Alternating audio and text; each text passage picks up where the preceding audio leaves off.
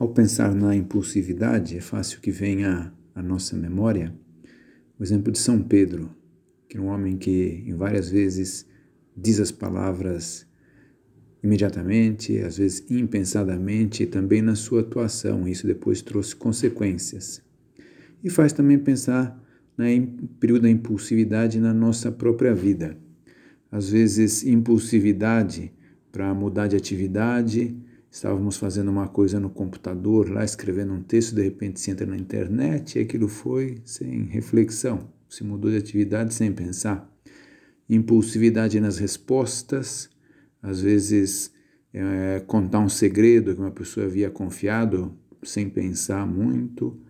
É, a impulsividade para comer, às vezes se, se pega um salgadinho lá, um doce, se comeu aquilo sem perceber sequer, sem tomar muita consciência impulsividade para mentir, às vezes perante uma pergunta, uma resposta evasiva que é mentirosa, impulsividade para julgar as pessoas, às vezes vimos uma notícia ou alguém nos contou alguma coisa e já estamos julgando por dentro, e tantas situações mais.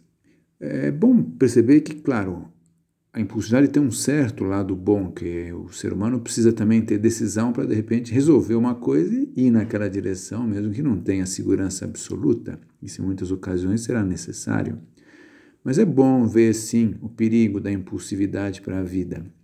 Muitas vezes a impulsividade traz depois o arrependimento.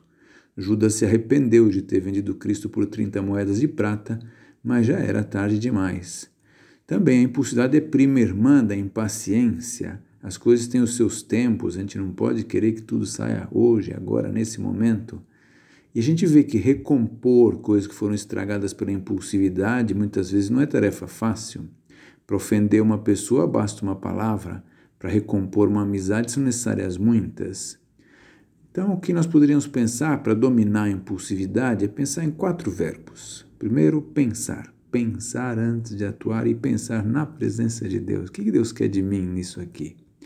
Depois, organizar-se. A pessoa que planeja mais sua vida, que organiza, tem menos chance de se deixar arrastar por um impulso assim momentâneo. Depois, aprender, aprender dos erros. São Pedro aprendeu.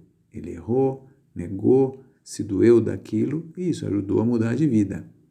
E, por fim, ser constante. Pessoa que se propõe uma coisa, que você já leva aquilo até o fim que impulsivamente não mude as suas decisões, que dê continuidade até conseguir aquele passo.